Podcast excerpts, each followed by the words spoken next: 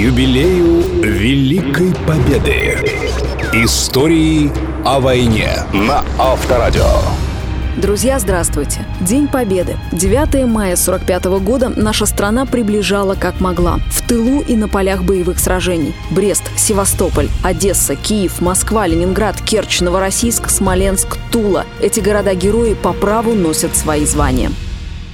Величайшее испытание во время войны выпало на долю Волгограда. Здесь произошло сражение, кардинально изменившее ход Великой Отечественной. Сталинградская битва, которая продолжалась 200 дней. С 17 июля 42 по 2 февраля 43 года. С обеих сторон в этой битве участвовали более 2 миллионов человек, 2000 танков и свыше 2000 самолетов. Гитлер стремился к югу, на Кавказ и Волгу. Он перебросил к Сталинграду шестую армию Фридриха Паулюса и четвертую танковую Германа Готта. К началу операции противник имел превосходство над советскими войсками более чем в полтора раза. В течение первых четырех месяцев шли упорные оборонительные бои. Затем Красная армия перешла в контрнаступление, разгромила немцев северо-западнее и южнее города, окружила и уничтожила 300-тысячную группировку противника. Верховная ставка во главе с Георгием Жуковым и Александром Василевским разработала уникальный уникальный план, рассказывает историк Алексей Исаев. Они спроектировали, я бы сказал, сражение высоких технологий, когда из э, бескрайних степей к югу от Сталинграда по Паулюсу через Румын ударила такая механизированная армия, когда было две армии, в которых половину составляли ездящие на грузовиках и на танках войска. Они ударили там, где не ждут, прошли полторы сотни километров и вышли к переправе Калача. За счет этого главные коммуникации Паулюса были перерезаны. Эта победа дорого обошлась советскому народу. 28 июля Сталин выпускает приказ номер 227, в котором требует прекратить отступление. Ни шагу назад, отмечалось в документе. Ставка срочно разрабатывает план по обороне Сталинграда. На восточном берегу Волги разместилась специально созданная 62-я армия под командованием Василия Чуйкова. Перед бойцами стояла задача любой ценой защитить город. И эту задачу они выполнили. Почти пять месяцев удерживали Сталинград, сражаясь в уличных боях в полностью разрушенном городе и на изолированных плацдармах на берегу Волги. Атмосферу того времени попытался передать сын маршала Советского Союза Александр Чуйков. Отец не спал несколько ночей, потому что такое было напряжение, и чувствовалось, что все висит буквально на волоске. В Сталинграде был его младший брат Федор Иванович. Отец написал письмо, отдал его Федору и сказал, я хочу, чтобы хоть кто-то из нас остался в живых. Поезжай на левый берег, это приказ. Если эту ночь мы продержимся, возвращаешься утром, отдаешь мне это письмо, не читая. И если армия разбита, считай, что меня в живых нет, потому что живым я в плен не сдамся. Тогда это письмо передай моей жене. И вот Федор уезжает, и к утру, в общем, стало ясно, что все-таки мы выдержали. И уже когда он умирал, он вызвал меня, говорит, Сашка, я хочу, чтобы ты знал мою последнюю волю. Для меня Сталинград – это святое место. Я хочу после смерти лежать там, на Мамаевом кургане, со своими солдатами. Сражение на Мамаевом кургане, пропитанной кровью высоте, было беспощадным. Здесь похоронены более 34 тысяч человек, бойцы Красной Армии и местные жители.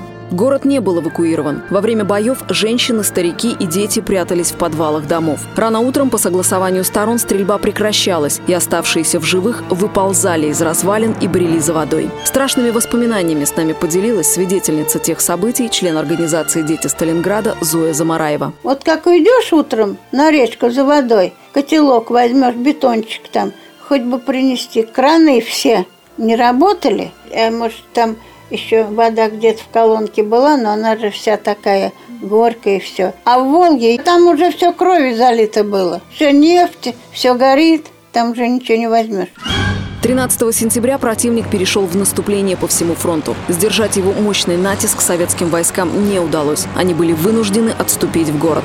Мучительная борьба шла за каждую улицу, каждый дом, подвал, лестничную клетку. Легендой стал обычный дом, обороняемый взводом Якова Павлова. Сражения за завод «Красный Октябрь», тракторные, артиллерийские заводы стали известны на весь мир. Рабочие ремонтировали поврежденные советские танки и оружие практически на поле боя. Советские войска в это время пытались прорваться к осажденным осажденному городу. Слово историку Алексею Исаеву. Считается, что в основном сражение за сам город это было самое важное. На самом деле самым важным было сражение в степях к северу от города. Там воевало больше войск с обеих сторон – лучшие войска Паулюса там были. Тяжелое позиционное сражение, но вместе с тем ни одна из сторон не добивалась решительного результата. И вот эта вот мясорубка продолжалась в течение сентября и октября, она перемолола танковые резервы Паулюса.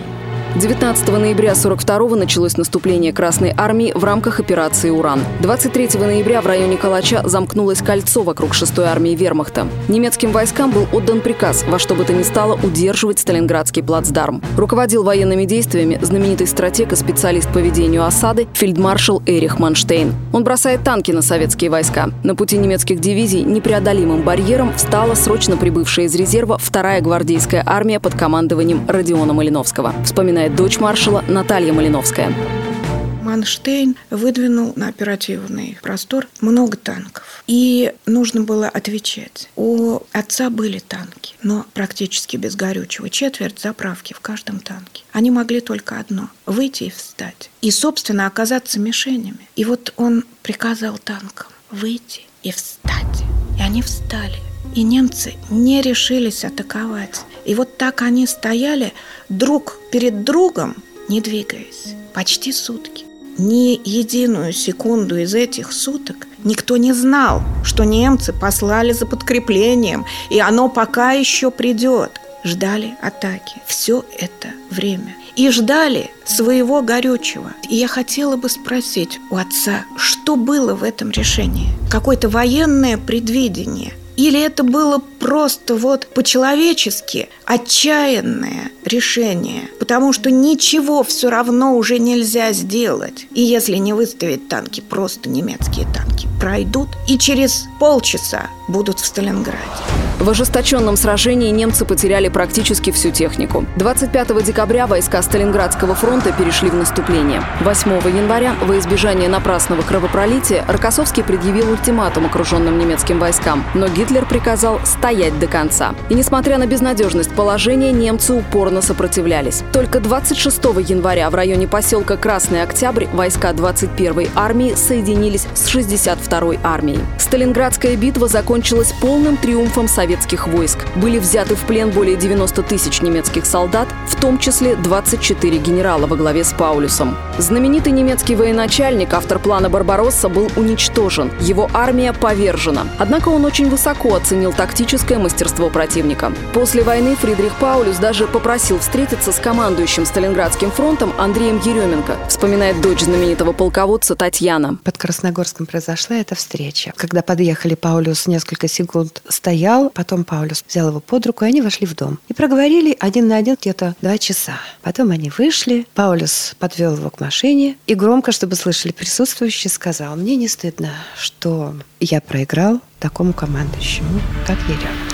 Эту блестящую победу отмечал весь мир. Члены профсоюзов Нью-Йорка собрали деньги на постройку больницы в Сталинграде. Король Великобритании прислал меч с надписью «Гражданам Сталинграда, крепким как сталь» от Георга VI. Во Франции, Великобритании, Бельгии, Италии в честь Сталинграда названы улицы, скверы и площади. Эта битва доказала всему миру, что советский солдат никогда не отдаст ни пяди своей земли врагу. Красную армию ожидало еще немало испытаний. Впереди была Курская битва. И об этом мы поговорим через час в нашем следующем выпуске.